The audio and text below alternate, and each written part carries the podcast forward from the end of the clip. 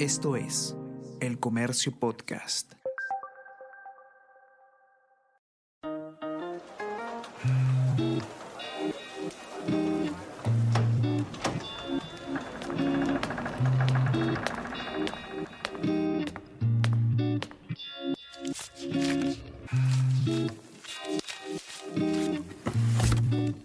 El archivo insólito de El Comercio.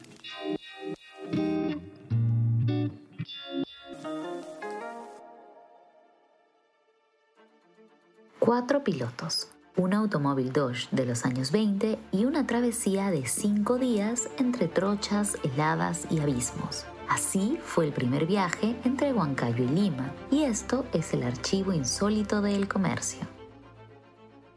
Desde mediados de la década de 1920, el Perú vivió una verdadera fiebre del automovilismo. Con la llegada de vehículos cada vez más resistentes y cómodos, muchos soñaban con llegar a distintos lugares del país, así sea por carreteras antiguas, casi inexistentes o largas trochas. Todo esto se sumaba el mal clima y la casi nula asistencia técnica en los largos trayectos.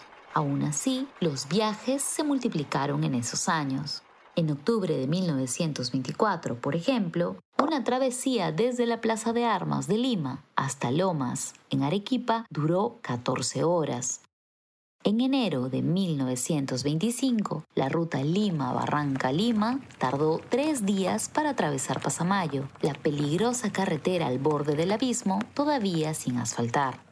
Entre 1925 y 1926, las estrellas del volante eran José Bolívar, Augusto Dazo, Roberto Bosa, Eduardo Divos y también Emilio Rosas, Ángel Moani y Elmer Fawcett, pionero de la aviación comercial en el Perú.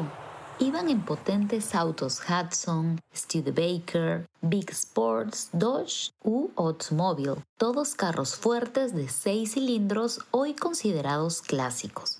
El auge del automovilismo de esa década se alimentaba de las proezas de maestros mayores como el ingeniero francés Roger Courville, quien había recorrido en auto desde Río de Janeiro hasta La Paz y Lima, o Renato Puccerini, el italiano que en su Fiat Deportivo de cuatro cilindros desafiaba la gravedad desde la Argentina con sus saltos mortales que le costarían la vida en 1925 en Cali. Y así, en Perú, una de las obsesiones de esa época era recorrer el trayecto para unir Lima con Huancayo, la floreciente ciudad del centro del país. El 24 de noviembre de 1927 fue el día de esa travesía.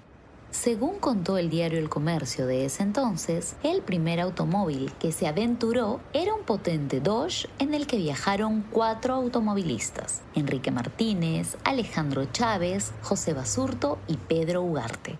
Decidieron partir desde Huancayo, ubicado a más de 3.200 metros sobre el nivel del mar, porque deseaban hacer el descenso a la velocidad más rápida posible, dadas las condiciones de las pistas y trochas que debían sortear.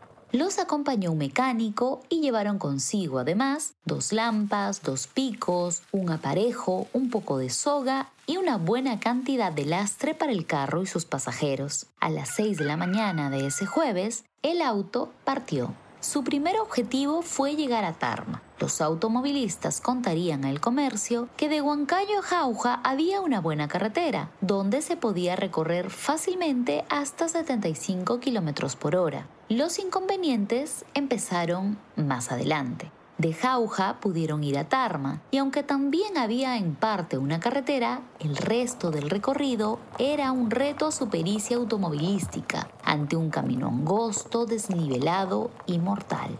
Esa parte del trayecto hacia Tarma, de las más complicadas de la travesía, era pura cuestas de herradura que se habían ampliado solo lo suficiente como para que un auto pudiera pasar, incluso así con severas dificultades. El Perú de los años 20 veía progreso en Lima, pero no era así en el interior del país. Por momentos y en trechos de 80 a 100 metros de largo, debieron bajarse del Dodge para sujetarlo con sogas y así avanzar evitando que cayera en algunos de los abismos que bordeaban el abrupto camino. La ruta de los pioneros de 1927 era Huancayo, Jauja, Tarma, Junín y consideraba el Paso de la Viuda, a 4.600 metros sobre el nivel del mar, el punto más alto de la travesía Canta-Lima. Toda la ruta significó una distancia de 460 kilómetros. Con todas las dificultades logísticas y los descensos obligados, lograron hacerlo en cinco días y medio. Duró desde el jueves 24 hasta el martes 29 de noviembre de 1927. Este último día llegaron al mediodía a la deseada Lima. Realidad, debieron haber llegado el domingo 27 en la tarde-noche, como estaba previsto. Es decir, tenían que hacerlo en tres días y medio, pero se demoraron 36 horas más a la espera de que se deshielaran algunos de los puntos de la vía en las zonas más altas del trayecto. El automovilista Enrique Martínez, el más experimentado del grupo de altura, contaría el comercio que en cada pueblo que habían pasado la gente los recibía con alegría y entusiasmo, fascinados con la actividad automovilística que permitiría unir a los pueblos del Valle del Mantaro e incluso les ayudaban a abrir trechos donde no existían caminos. Para esa época aún faltaban siete años para que se inaugure la carretera central que hoy hace posible ese viaje entre Lima y Huancayo en solo 8 horas. Y así fue como el viaje de ese Dodge fue todo un hito en la historia del automovilismo en el Perú. Esto fue el archivo insólito de El Comercio.